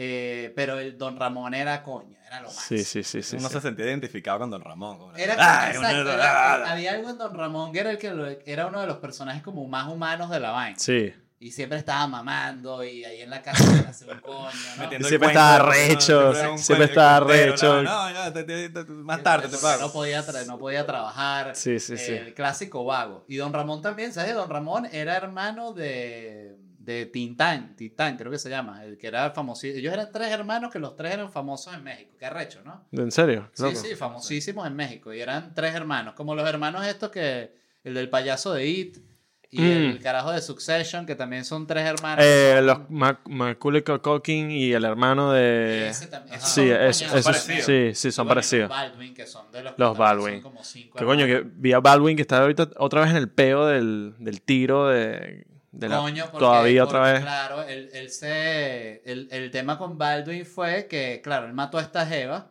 pero además él era el productor de la película. Entonces, Exacto. en él recaían todos esos, to- bueno, todos esos controles que tenían que existir, que tengo entendido que no estaban al máximo porque era una película eh, bajo presupuesto para lo que es Estados Unidos. Seguro Ujú. era que sí, 10 millones de dólares. Pero, pero yo creo que yo creo que a ese tipo sí le van a dar su, sus dos añitos. Sí, sí. Y capaz en una cárcel más como más O una- o cómoda. casa por cárcel. O casa por cárcel. Sí. Mira, pero déjame, métame preso, pero en Colombia. Imagínate cómo, para que puedas tener tu... Claro, para que se lancen a Pablo. Ah, sí, sí. ahí Y yo la tranquilo. construyo. Tranquilo ahí. Construyo, pago todo y después eso queda para los colombianos. Esa Ah. cuando yo salga. Claro. Sí, mire, yo siento que es, es muy arrecho cuando, el, cuando una persona, hablando de lo de los éxitos viejos y lo de retirarse en el pico y todo eso, cuando tú ves un caso como el de Metallica, que Metallica, de nuevo, Metallica no ha pegado un disco desde hace, ¿qué? 15 años, 20 Mr. años. Popper creo que fue el último que... Ahorita ganaron un Grammy. Ganaron un Grammy. Ganaron un Pero Grammy. Claro, pero de rock. Sí, de metal, de metal. Sí, sí, sí, sí. Está Metallica y que Sí, nadie. está. Slipknot. Storm. está- Bueno, ellos volvieron. Sí, The Storm está. Miami, The Storm creo que estaba y Slipknot y otras más, pero sí. de hecho, defendió, Metallica que ganó. estamos hablando de Taylor Swift, él la, la defendió en pleno show. ¿Quién? Eh, el cantante de Disturbed, el calvo. ¿En qué? Pero, cuando pasó lo que... Hace poco estaba en, una, en algo y alguien gritó algo de Taylor Swift en el público, o sea, el típico metalero de, ah, yo odio Taylor Swift. Claro. Y él salió como que, epa, ya va, ya va, ya va, como que no te metas con, eso está por ahí, eh, que no te metas con Taylor Swift porque para, por lo menos para mí, una persona que haga que su, con su música tanta gente se siente identificada, para mí merece respeto. Claro, yo creo que para cualquier artista le tiene respeto a lo que ha logrado Taylor Swift. Tienes que ser un loco para no... Sea lo que sea. y- sí. a mí no me gusta Taylor Swift, pero me parece increíble todo El- lo que ha logrado y sí. cómo agota los estadios, las lleva, activa la, la economía de las ciudades a donde va. La NFL la, la puso a valer ahorita, Ah, sí, Ah, con lo- con porque el está Con el carajo. con el carajo este. Vendría Que ese brother no lo conocía ni su puta madre. O sea, eh, En el, sí, en, en la industria del deporte de Exacto, NFL, a pero... nivel internacional, No, tipo no. totalmente desconocido. Claro. Pero es loco como, como la, Él la- salió beneficiado ahí. Claro, Claro. Allá, allá la putean de que no, que vas a ver ella. Es como si, como si puteas a Antonella por apoyar a Messi. Sí, qué Y absurdo. es como que, ¿Qué lo- ajá, pero entonces al, al hombre sí lo puedes apoyar, pero si es al revés, no. Entonces como que, bueno, sí, la grande en este caso es Taylor Swift, no el, Claro. no el novio. ¿Qué- Pero entonces ella la putea no porque está apoyando a su, a su esposo, pero si es al revés, no. entonces como que eh, es un Hay un tema machismo, ahí, sí, hay un machismo machismo, ahí, pero eh, del público, no de ellos, porque ellos están ahí bien, la economía está Claro. subiendo, la NFL la Claro. están viendo más. Eh, no, porque la están apuntando y que, eh, que la apunten, si va a vender y van a, va a entrar más patrocinantes y va, va a activar la, la economía, apúntenla toda. Que juegue. Claro, que, juegue, sí, claro. que, que sea la, la nueva, el nuevo logo de la- del equipo del pana. Este, sí, ese tipo salió muy beneficiado en esa relación. La gente que se empata con gente famosa que no es nadie de repente, eso es muy, eso es muy loco. Eso es un suceso. Eso es por lo menos la, la- la chica venezolana que se empató con Gianluca Vacchi y de repente fama loca. O, o Ari, la que está empatada con Luisito Comunica. Ajá, Que exacto. ya se, se convierte en unas celebridades en, en, en e- ellos solos. Sí. O sea, ya igual se separara, ya tienes. Sí, ya, followers claro. Para seguir dándole. Que por cierto, esa chama me parece que lo, que lo hace muy bien en, en redes sociales. Pues siento que en general las mujeres que son así como de esa vibra modelo suelen ser como bien insípidas. En, en Claro, sí, Bueno, sí, pero sí. ella modeló antes de estar con Luisito. Ella por eso, por eso lo digo, que siendo de origen modelo, tiene como mucha gracia, ¿sabes? Lo, lo hace lo hace súper bien. Aquí hablando mierda de todas las modelos, pero, pero, no, pero no es para ofender. Sí, de hecho sí son grises, pero no es su culpa. O sea, la gente la sigue porque, bueno, pues están buenas. Claro. Bueno, Ahorita está metido un pedo Luisito Comunica, ¿no? Sí, Algo así. Un peo ahí, porque la ex salió hablando en un podcast, que si no, que tal. un Pero se la peo. pasan metidos en Peo. esos peos. Es que ya desde el nivel de fama siempre hay un peo que sale por ahí, no sé, como... Pero también Siempre sale un peo. nivel de fama que cualquier cosa que salga por ahí ya va. Claro. Y da view. famoso que es Sí, Luisito de hecho, si tú pones aquí en el título Sí, algo de sí. Luisito Comunica View, vamos a tener poco de view. sí. Este, Hablamos de Luisito... clickbait. Eso es lo que, mira, yo ahorita estoy obsesionado con el clickbait. El episodio se puede llamar La verdad sobre Luisito Comunica. Claro. que la gente, ¿cómo es eso? El, Y el video es el- el- la miniatura pegándome. el pasado oscuro de Luisito El pasado oscuro de Luisito. Tú lo dices chiste, pero estás claro que eso, eso- eso ya van el episodio. Y Luisito Mira, Comunica va. escupiendo. Los comentarios van a ser, wey, qué clickbait. ¿Qué sabe? Pero, pero bueno, Mira, el, así es. el clickbait es demasiado importante en... Yo diría que es fundamental. en- Sí, en sí, sí, sí, modernos. Este, yo sigo este, este motociclista español, no sé si lo han visto, se llama Charlie Sin Cinewan. Charlie Cinewan. Marico, me calé toda su travesía en Venezuela. Bueno, yo también Toda. estoy fan de él. Y ahorita Fanático. estoy viendo que está en Colombia y ya estoy, coño, Charlie está en Colombia. Ya arregló su, su ¿cómo es? La- que se le había jodido. La, Eh, la caja. La caja. la- sí, la caja de la moto. Eh, ¿Qué le dice un nombre ahí que dice el, el palacio? La- Que ya, ya ustedes saben de motos. No, yo ahorita me siento que yo soy Yo- él. Ajá. claro. Eh, De hecho, cuando se cayó, yo, ¡no, se cayó! cuando se cayó, yo estaba preocupadísimo. Sudé. Estaba hablando con un amigo y, y mi amigo me dice, coño, eh, pensé en mandarle un DM, Charlie, ¿estás bien? Y después fue que nos dimos cuenta que el carajo grabó que sí hace cuatro meses. Cuando grabó estaba todavía echado de presidente. Y- y Lo el que bueno es que carajo- el bicho grabó todo grabó todo y después cuando ya como que salió fue que empezó a soltar los episodios. Exacto. Qué duro. sí. Ese carajo también es un duro de- a nivel de producción, de edición. Eh, a mí me impresiona que tú te metes en sus videos y tienes subtítulos en demasiados idiomas que o, youtubers más grandes no lo, no lo tienen, no Claro. hacen ese esfuerzo. Yo creo que eso es, una, es el, el tema también de los subtítulos, no solamente los subtítulos, sino el audio. Se lo están dando ahorita a ciertos youtubers, no, no tanto, que, puede- que pueden cambiar de... que haces el doblaje. Entonces tú agarras en YouTube como si estuvieses en Netflix y le pones en italiano. eh, Te empiezan... Como con Mr. Beast, artificial. Mr. Beast, no, no, no. Por lo menos Mr. Beast Ah, claro, Mr. Beast lo hace. lo hace en todo. Él tenía muchos canales antes y ahorita lo que hace es que en el mismo canal principal tiene la- lo de traducción. Te Entonces sale la ya opción. él usa el canal grande. No sabré, Mr. Beast, si no quieres regalar uno de esos canales, será bien recibido. claro. Pero también pillé que Luisito Comunica, creo que también lo tiene. Hablando de Luisito, para que, bueno, para que, Ah, sí. para que Debe haga ser de video. una cantidad de suscriptores para adelante, no sé. O, Sí, o- YouTube dice, o- mira, ya tú. o con el coño, dedo. Lex Valera, vamos a. Yo siempre tengo muchos peos porque a mí no se me activan esas opciones. Me pasó el otro día hablando con Angelo, que Angelo que no, tienes que crear esto, que son los grupos de difusión a los en channels. los channels. Entonces Sí, yo sí, dije, sí. Coño, y me explican los channels, cómo son los channels, lo útil que son los channels. Y fui a- a- me meto en mi Instagram, no tengo los channels, ¿No los tienes todavía? ¿no? Y actualicé todo y es como, no, tú no tienes los channels. Es que Instagram eh, eh, con eso es como, eh, lo hace como un grupito primero, después otro grupito, después el otro, y hay una gente que al Ah, pero yo final... tengo, coño, 700 mil followers. o sea, yo no entro en el grupito que debe tener Ajá, los y a- channels. hablando de cuentas. Tú no entras ¿no? porque- DM Claro. A, a Instagram. Que mira, si te borraron, si te borraron una cuenta, no O entras. sea, coño, ya basta. Y no hay chance por ningún lado que te devuelvan la cuenta que te quitaron. No, ahorita estoy hablando con, con un chamo que está empezando a manejar el tema de ads y eso que... Bueno, tú llegas ahí con tu papá, mira, Stephen Hawking. Sí, resultó- era- Claro. Quiero mi cuenta. Coño, mira. joda. Que bueno, que además la, la verdad es que no está confirmado, pero sí se sabe que él tenía una relación con Epstein. Hay que hacer esa acotación. Claro. Ahí se- Que tenés tu no, cuentica. Claro, Mira, yo no claro, digo claro. más nada de, de él si me da mi cuenta y tienes dos. Tengo No dos, dos. sí, ¿Cuánto, sí. cuánto la perdiste? 250 mil. Led Varela blogger, Led Varela, Led Varela Que bartender. además era la, la, la, la Led Varela. No, y, estoy, y estoy seguro que eh, habrá gente que dice, ¿qué le pasó a Led Varela? No Claro. más.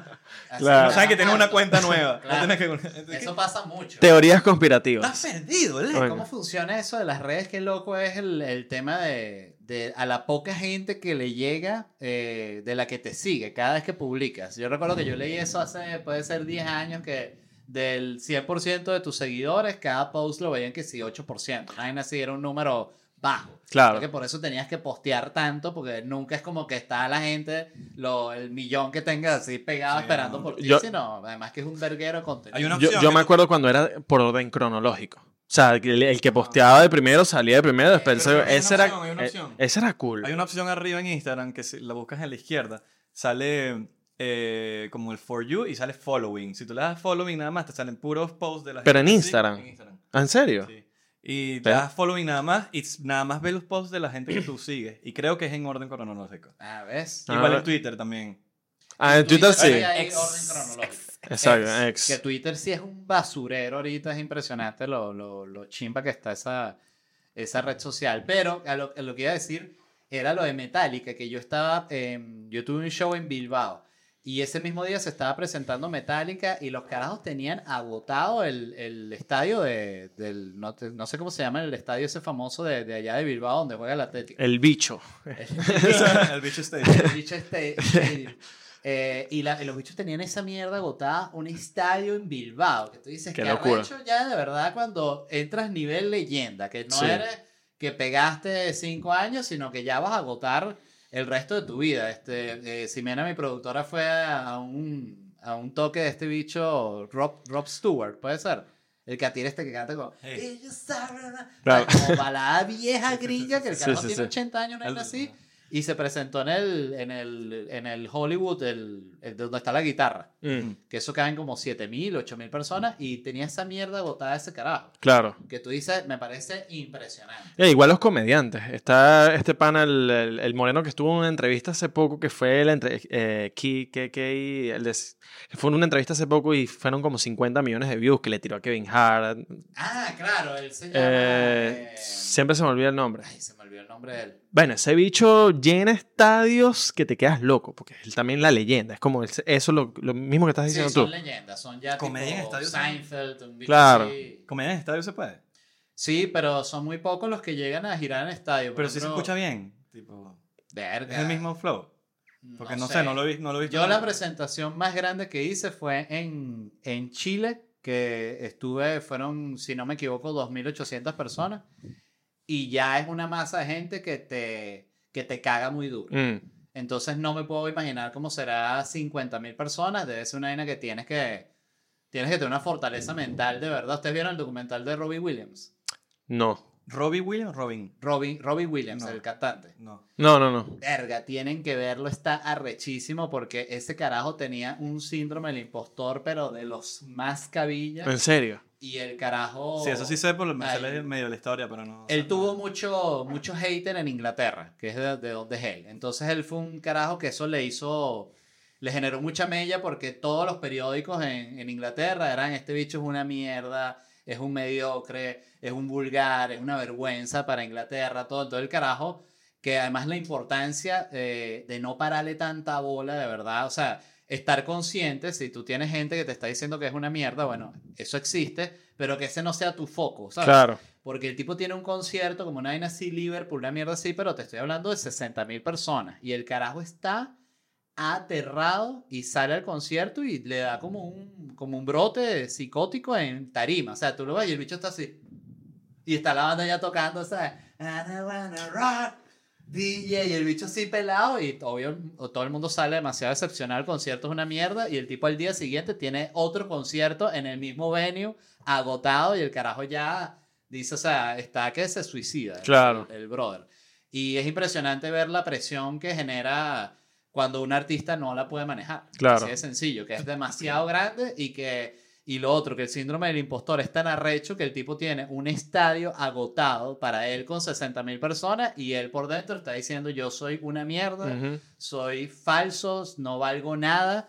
Y claro, cuando sale a tarima lo demuestra, porque, porque está convencido por completo de que lo que él hace no vale nada. Claro. Sí, he, visto, Entonces- he visto mucha gente, por ejemplo, que, que, tipo, si es tu show, tú no te sientes, o, o por lo menos la diferencia de que te vas a un festival o es tu show, o estás, haciendo, el- estás presentándote en el show de alguien más, Exacto. como abridor o, o lo que sea, y no es el mismo sentimiento. Para nada. No, Sabes no, que no. la gente te puede ver a ti. Sí. Que tú Para dices, nada. bueno, aquí no hay pele, ¿sabes? Aquí voy a... Vinieron a verme a mí, que inclusive a veces también te da como el síndrome del impostor. Ah, pero cuando tú vas a un festival o vas a... Le estás abriendo a alguien o estás yendo a un circuito, no es lo mismo, porque hay gente que no sabe ni quién eres. Claro, y es más cagante también. Sí, sí, Mil sí. veces más cagante. Empezando porque cuando es tu show, tú sabes que aunque sea un porcentaje importante de la audiencia que está ahí, siempre hay gente que está yendo por primera vez a verte, que vieron un clip o vieron cualquier vaina. O fueron acompañados hay con una- alguien. Una parte, o fueron a acompañar a alguien, pero hay una parte que fue porque cree que tú eres cómico. Claro. O sea, Está convencido de eso, entonces eso te ayuda, eh, evidentemente. No es lo mismo que tú salgas, no te conoce nadie, te tienes que ganar a la gente desde cero. Entonces son shows mucho más difíciles, ¿Quién como lo que están este? haciendo ustedes en, con, con gente fun. Sí, sí, sí, que sí, se sí. están presentando con una audiencia que es totalmente multicultural. Multicultural, que eso es hasta más di- difícil porque como Claro. tienes que hablarle a todo el mundo, no solo, no sé, a un país, que no puedes usar además no tus puedes, preferencias. no puedes. Que, que es una vaina que Ni palabras muy del país, muy Exacto. nicho, así, sí, sí, muy, sí, no puedes, no puedes, porque no te van a entender. no puedes decir, estoy arrecho. Ajá, ¿y qué es eso? ¿Qué es eso? Sí, sí, sí, y el chiste ahí no llega. Es muy difícil. Siento que, que la, bueno, la comedia es muy peluda en, Ujú. en general. Cat Demasiado. Williams es el Cat. Williams. Cat Que Williams. es muy bueno, ¿eh? Sí, es leyenda, o sea, es de los primeros, no, no antes de, no sé, Eddie Murphy Él o... es como la generación Chappelle. Sí, la generación Chappelle, pero es como pero más es muy leyenda. respetado Es muy respetado.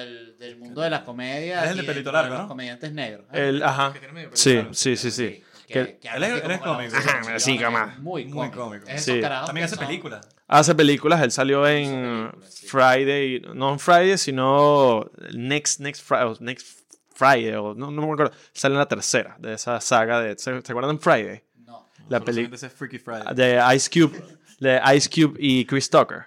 Una película vieja como del 98. Verga, no. Chris Tucker también medio desaparecido. Sí. Bueno, él sale en la de Nike ahorita de en Air. También, Claro. En- ¿Qué. ¿Qué papeles que hace él ahí? Él hace, el, eh, creo que hace el pana que trae como a Jordan a, a- a la Ah, mesa. exacto. Sí, sí, Esa sí. película me gustó. Increíble. ¿Tú la viste? Dominguera, dominguera. Air. Sí, claro. Sí. Película. Dominguerísimo. Sí, sí, dominguerísimo. Pero esas películas ven como que te entretiene y mañana se te olvidó que existe. Y, se- y que la viste y te deja como que... mm, Otra victoria de la sociedad americana. Sí, sí, sí, sí. sí, Eso sí. es algo que a mí me encanta de los gringos y que siento que es, es la, la razón principal por la que ellos tienen una dominación cultural absoluta. Y es que ellos tienen películas de... De todo. El carajo que inventó el forro. Antes todos los celulares se rompían.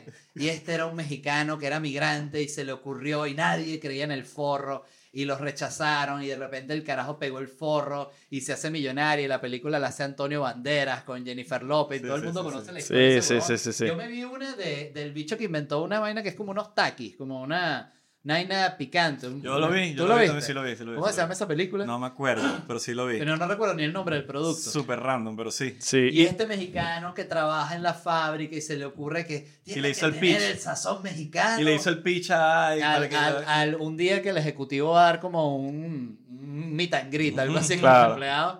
Y son esas películas de nuevo que todas alimentan el mito de que... de No, que mentira, fue el de Doritos. El del Dorito picante, ¿no? No, el del Dorito, sí, no me acuerdo si fue, no, porque ahorita me... No, es una historia así eh, también, el del Flaming Dorito. Hot, creo que se llama la, la película, algo así. Ajá. Eh, que es con el carajo que hace el mexicano que hace todos los papeles mexicanos. Que es el mismo Como Samuel Jackson, en- pero en versión mexicana. Exacto. Samuel Jackson. Es como el machete. mexicano.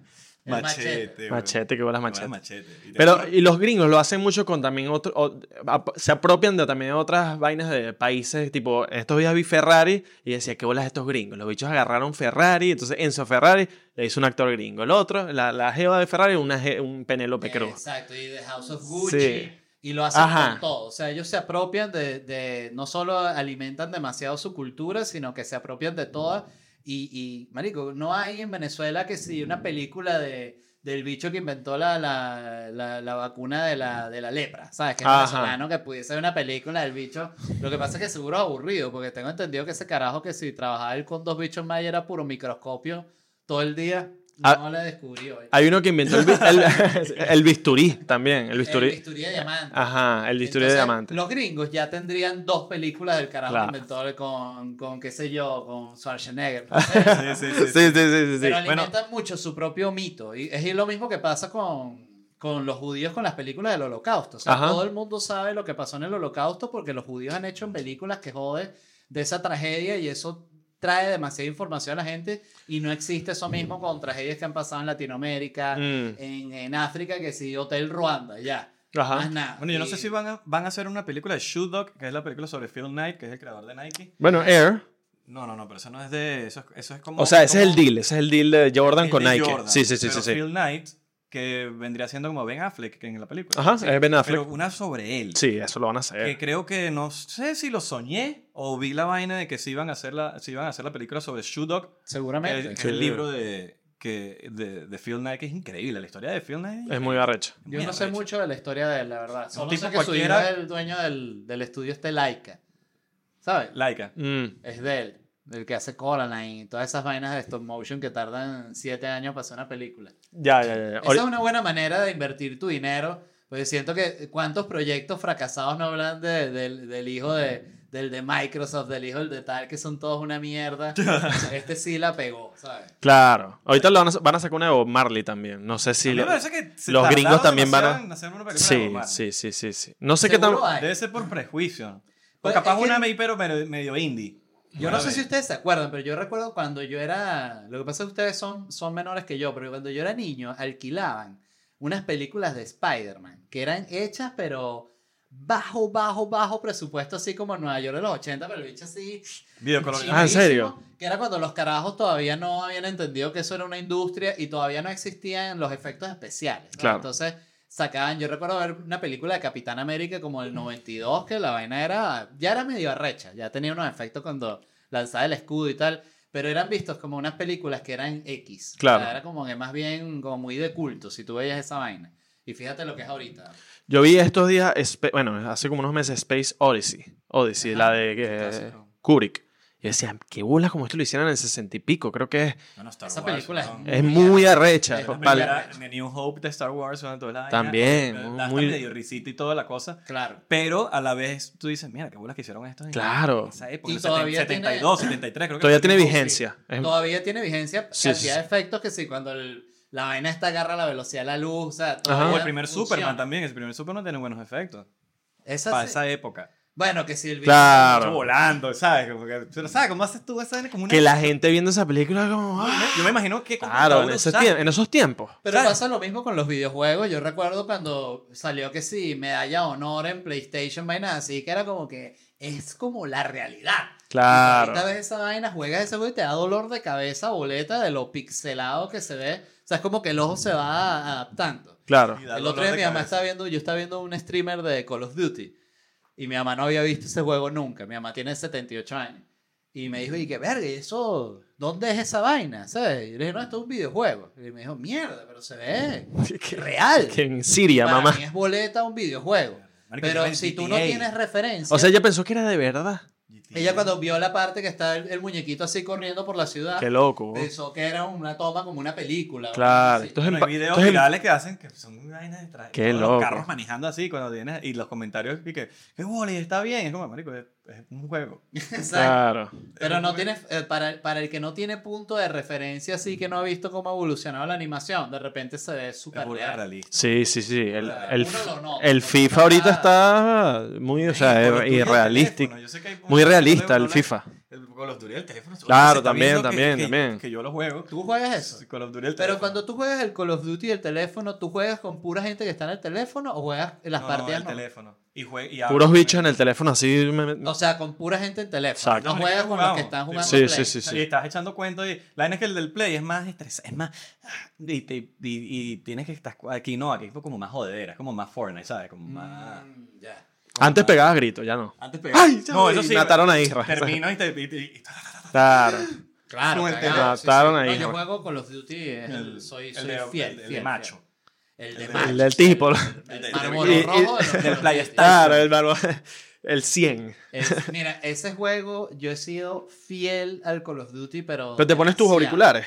Claro, yo juego en PC. Como Y- Claro, con el monitor de verdad que no tiene delay. Con monitor arrecho y tengo una computadora rechísima. Insultas, insultas malo, a tu equipo. Yo soy tan malo que yo digo, yo soy bueno en el del, el del teléfono, entonces voy a jugar el del No, teléfono. pero yo soy malo en ese. O sea, yo Ya. no el helicóptero bien. y ya. Yo tengo, siempre tengo una que otra partida y estoy como inspirado. muchacho, yo soy el que maneja el Sí. helicóptero. Ustedes maten a la gente. Pero Claro. siempre estoy carreado, tengo amigos que juegan mejor que yo. Y insultas a, a gente así random en el. No, sí, Eso, No, eso yo es divertido, no ¿viste? insulto, pero Yo lo hacía pero antes. Uno de los que juega conmigo, Le encanta. mierda, es, es que insulta feo, ¿eh? Claro. Ya lo han baneado así que, que dice palabras que no se pueden decir. Pero, pero hay veces que me ha sacado unas carcajadas porque logra volver loco. Sobre todo, pues sabes que tiene el proximity chat. No sé si eso lo tiene el del celular. O sea, que cuando tú estás eh, cerca de otro enemigo, a, a cierta distancia, escuchas la comunicación. Mm. Y cuando estábamos con unos mexicanos, empezamos a ladillarlos horrible. Claro. Eh, eh, Los escucho, güey. Ay, ya los escucho, güey. Cuidado, güey. Quítate por aquí, güey. Increíble, increíble, increíble. Feo, y ellos Claro. empiezan también a, a insultarlos. ¿Y dónde son ustedes, güey? Y somos venezolanos, Ah, puertos diablos, güey. Váyanse a su país. Tiene papel toalé, güey. Exacto, y empezamos a insultarnos horrible y llega, eh, hay una vaina muy interesante que pasa cuando la vaina se pone tóxica, que es que llega un momento que el insulto es tan agresivo y tan violento que empiezas a cagarte de la risa. Y Claro. eh, o sea, te empiezas ya a cagar de la risa de lo absurdo que es el insulto, que es una vaina que si dijeras un 10% en persona te caerías a coñazo. Nunca te han reconocido que, mano, tú eres la Valera. Me ha pasado jugando Call of Duty el otro día, me pasó, sabes que tú te puedes meter en partidas random, ¿no? Mm. Y me Para tocó- Royal. ¿Ah? Para Royal. Para el Royal sí, pero que, o sea, si tú estás solo, te puedes meter en una partida de cuarteto. Ajá, Claro. Igual que en el teléfono está. Y me tocó con tres venezolanos y yo siempre, yo nunca hablo. yo Pero tu, tu usuario es Led Varela. mis usuarios les Ah, claro. Entonces agréguenme y la de colcha "No, teléfono. Mira este que les Varela, no jodas, les Varela. Y empezaron a joder todo el tiempo les Varela. ¿Qué va a estar haciendo el Varela este? Y estaba jugando con ellos burdo involucrado, ¿no? Eh, y al final de la partida así prendí el micrófono y le dije, coño, gran partida muchachos, estuve de pique. Le dije, coño. Y Dale. así dijo que, verga, habla igualito. claro. Y me pasó, y pasó el otro día que estaba jugando con unos panas y un bicho eh, me mató a mí, pero yo no escuché su comunicación, la escuchó el otro, el pana mío que lo mató a él. Y justo cuando lo mató, el bicho dijo que acaba de matarle a Varela. eh, no, eso es muy sabroso. Entonces, ustedes juegan, pero no juegan en Play. No, no, no, teléfono. malo, es la teléfono. realidad. Sí. Pero tienen que jugar en Play. Pero en el teléfono, ¿sabes Oye, es que, es que yo, yo no tengo Play, porque si yo me compro Play, me voy a, a enviciar mucho y no voy a hacer más nada. No, y el peor es que tendrían que tener dos plays para jugar los dos al mismo Claro, tiempo. Acá, sí, sí, es sí. medio- Me he dado cuenta que hay muchos venezolanos en el, en el del teléfono, en el Call of Duty del teléfono. Ah, sí. En Call- Bueno, en Call of Duty en general hay Pero, mucho pero venezolano. Sí. últimamente me he metido a jugar Battle Royale juntos y que me metan a algún equipo, ¿sabes? Random. Eh, Exacto. siempre son 100. Y siempre el equipo que. Verga, sí, mira quién es. Isra de Concha. Entonces empezaba, empezaba paja, paja ahí, pero siempre, a veces yo siempre tengo el micrófono apagado y siempre estoy escuchando lo que están hablando Claro, ahí y igual. siempre son venezolanos. Hay Claro. Mucho, mucho venezolano. No sé Y si es un algoritmo que me apondrá con los venezolanos. Es una vaina también nos ha pasado que estamos jugando el, el, el, el, el- el squad con el que yo juego y cuando escuchamos el proximity chat que con los que vamos a pelear son venezolanos, tú ves que la vaina se pone más intensa. Claro. Pues no puedes tolerar que te mate un veneco. Sí. Claro, Y claro. empezamos, coño, maldito, ¿dónde estás? No vale, mamá huevo. Es muy sabroso, o sea, Claro. realmente es una comunicación muy de pinga. No, Ahí- a mí. A mí me encanta, a mí me encanta. Y cuando matas a un bicho y sale la bandera así de Venezuela, sientes como... sí, sí, sí, sí, porque puede poner la banderita. Ah, porque ahí tú puedes. Claro, sí. Claro, En, fíjate, de hecho, en esa Play es la puede. máxima muestra de, de la cantidad de venezolanos que hay en Call of Duty, que ellos tienen la opción de banderas y no son muchas banderas. Y una de las que está es la bandera de Venezuela. Claro. O sea, increíble. ¿Nunca jugaste contra Strike? No, nunca jugué con Nunca, eso era muy bueno en los cyber. De hecho, Call, Call of Duty es como medio plagio de Counter Strike. Claro. Sí, Sí, sí, verdad, sí, sí, sí. Yo me iba para el cyber. Qué bola la fiebre. El con cyber. Y, El No sé si jugaste claro. Goombound, que eran unos muñequitos que lanzaban como fuegos, vaina y tiros y lanzaban bombas. Era palo. Como así Sí, de sí. que... de Sí, lado a de, lado. un sí, de lado a lado. Creo que tú juego lo ves ahorita y tú dices, esto no tiene sentido. Pero Claro. es Bueno, esa época de no. muñequito. Sí, de muñequito muñequito. ay, de muñequito a muñequito y tal. Con la flechita, Sí. lanza ahí, espera tu turno y la musiquita de Goombound. Yo uno de los primeros juegos que jugué en mi vida eh, en, en PC, que yo era un niño, lo jugaba con mi papá y era un juego que era así como una, un skyline de una ciudad con rascacielos así y eran dos como dos King Kong. Ajá. Y tú lanzabas Claro. una banana. O sea, tú lo único que ponías, los únicos controles era la, el ángulo en el que salía la banana, que sí, 70 de ángulo, y velocidad te salía una flecha que era la brisa de 120. Entonces, Eso, tú Claro. ibas Goombound probando. Esto es lo mismo. No, Como que era el ángulo y la, y la brisa. y Coño, sabías esos juegos sí son sabrosos. Sí. Yo me acuerdo que yo los jugaba con mi papá, cada uno con su libreta, porque para notar qué había puesto y tener referencia y ir, ir puliendo. Y pasábamos horas jugando esa mierda. Tú sabes que sabroso las maquinitas. Cada vez que yo puedo aquí ir a maquinitas, voy a jugar maquinitas. Qué buena maquinita hay en Miami. En lugar, Mario dices tú. Kart, yo soy Mario Lu- Kart, lugar, eh, coño. Ah, em, sí, Dave Van Buster. ¿Dónde queda esa? Hay uno en el Dolphin Mall, ese es el de Miami. Sí. Y... El de Fort Lauderdale, ¿cuál es que es? Eh, Chocachis. No, No, no, hay uno, hay uno en Fort Lauderdale que... Chucky Cheese, pues, No, no, hay un Fort Lauderdale que tiene Pero- un nombre... eh, son- ¿Cómo se llama? No me acuerdo el nombre. Sí, sí, que hay unos Pero- go-karts, una vaina, y pero- ahí para Pero patinar... las. ¿Sabes los, los, patina- los, los de cuatro ruedas? Ajá. Eso, hay Pero una le pista de faltan eso. más maquinitas. Y hay go-kart. más, eh, Hay go-karts. go-karts, Ah, vainas para escalar. No, pero maquinita, pero maquinita clásica. tiene- se mantiene como que al día con las maquinitas. Sí, sí, sí. Tienen sí, buenas sí. maquinitas. El del Dolphin es Pero bueno. lo voy a Y probar. te echas, yo soy, yo soy Yo soy gasto todo mi- competitivo Todo mi vaina. dinero lo gasto en el fucking Sí, sí, sí. Siempre, estoy en el Mario, Mario Kart en, en la maquinita. Maquinita. Y, y son un O en poco zombie. con los que están al lado. ¿Nunca Ya, fuiste obsesionado con zombies? Yo soy obsesionado con, con Call of Duty Zombies. Hay una... No, nunca. Verga, eso es buenísimo. Esta es la parte geek gaya de- Sí, del, sí, sí, del sí. episodio. Eh, Yo siempre, muchas veces hablo de videojuegos y sobre todo de Call of Duty que siempre que sale alguna noticia me pongo a hablar de la vaina y que ya viene el nuevo mapa y vaina. Entonces la gente se quedará. 007 también muy buen juego cuando había Play 1. En- En Play 1. Y en, en GameCube, ¿no? También. Ah, no, también. pero en Play 1 fue que el bicho Fue increíble, sí, sí, sí. Free Fire, Free Fire yo lo empecé, yo lo, como que le- me, me lo bajé porque yo, yo hice una canción para Free Fire. Y, y que me dio curiosidad, que quiero escuchar la canción para Claro. Y salía en el pregame, mientras estaba, Ok. mientras estaba metiendo a la gente, era la que se escuchaba en ¿no? el... Ese es como un Fortnite, ¿no? Más es como un Fortnite, pero es un Battle Royale igualito Claro. al... Tony Hawk también, weón. Es lo mismo, es Tony Hawk, la plata que hizo Tony Hawk con Tony Hawk fue muy, muy loco. Que por cierto, el hijo de Tony Hawk y la hija de, del pana de Nirvana, de. ¿Cómo se llama? Kurt Cobain. Están- hija- se casaron. Algo Cobain. Se- obvio. están casados. Sí. Demasiado. ¿Qué bola Miren, plata Que hizo- hay un. que? The White School Person. Hay un meme como que The White School Bueno, Person. él bueno, por ahí vi un clip el otro día de que el carajo contaba los, los millones de dólares Claro. que cheque de los Ajá. Un adelantico ahí, que mira, tenés 4 millones. Sabroso, Sí, sí, sabroso. sí. Y lo único que hizo fue ir pa- a que lo Ah, sí. pantalla verde haciendo así. Sí, sí, sí. y Y su nombre. Miren, chicos, me encantó tenerlos en el episodio, de verdad. Además que se han convertido en amigos míos y personas que además comparten mucho, siempre van a mi show, siempre Sí. que me han apoyado mucho, de verdad. este, Marico, yo soy. Yo soy lo, lo, lo aprecio y me, y me encanta. le yo le Increíble. pico- le pico que si yo le me parece marico de los mejores estandoperos. de- Coño. Increíble. El, Mi el- favori- no el mejor. Eso es subjetivo, pues, pero para mí es el que más, el que yo más consumo. Gracias, gracias. Sí, sí, pap. carajito. Coño, yo, yo crecí viéndote. Yo crecí- Ay, sí, sí. el- eso, el- Yo el- crecí viéndote cuando era niña. Me pasó el otro día con un chamo que me dijo, yo crecí eh, con tus chistes. Y yo le dije, ¿qué tienes tú? Y me dijo, yo tengo 21. Cuando tú estabas en Mostacho tenía 11. Una vaina así. claro. "Oh". Me sentí pero tan viejo. Está bien, Sí, sí, sí. El mejor, en verdad. este, bueno, nada, la gente que está escuchando, pásense por 99%. Excelente el trabajo que están haciendo Belardo e Isra. Y nada, se les quiere y espero que nada. Y vayan a los shows de LED. Que Sí, vayan a los shows, vayan a los Mira, yo shows. ahorita grabo los clips de promoción cuando ustedes se vayan. Bueno, ¿te Ah, acuerdas bueno. de la fecha? ¿No te acuerdas de la fecha? no, que me está acordando si son un millón de fechas. Lugar random que vas, pues. Sí. ¿Cuál es el lugar Voy a, a Madrid en junio. Pero es Ah, random. está bien. No, random. Random, Eh, random. Así que tú digas, mierda, qué bola esa ciudad no sabía que existía. Coño, ahorita no hay ninguno. Dublín creo que es lo más random. Ámsterdam. Ok. Es, es Ok. quizás la más random, que es una ciudad que además nunca he visitado. Coño, Ah, cool, cool, cool. No, la gente sabe que yo nada de eso.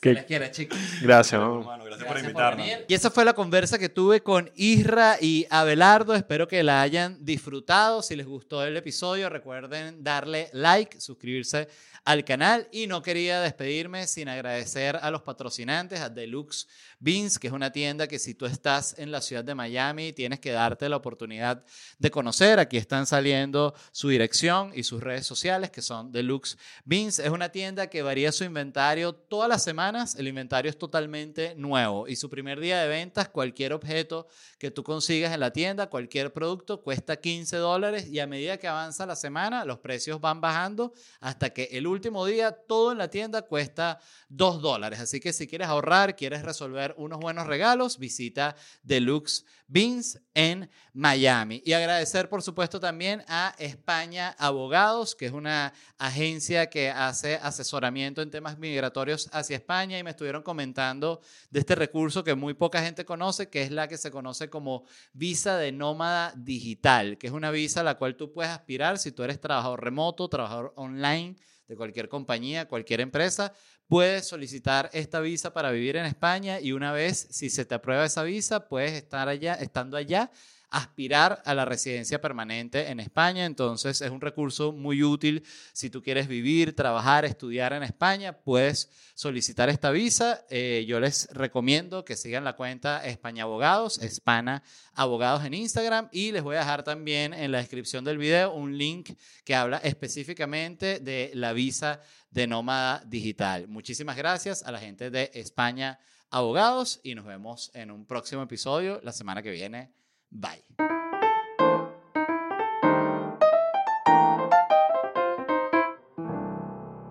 Hello, it is Ryan, and I was on a flight the other day playing one of my favorite social spin slot games on chumbacasino.com. I looked over the person sitting next to me, and you know what they were doing? They were also playing Chumba Casino. Coincidence? I think not. Everybody's loving having fun with it. Chumba Casino is home to hundreds of casino style games that you can play for free anytime, anywhere, even at 30,000 feet. So sign up now at chumbacasino.com to claim your free welcome bonus. That's chumbacasino.com and live the Chumba life. No purchase necessary. VGW Group. Void were prohibited by law. See terms and conditions. 18 plus.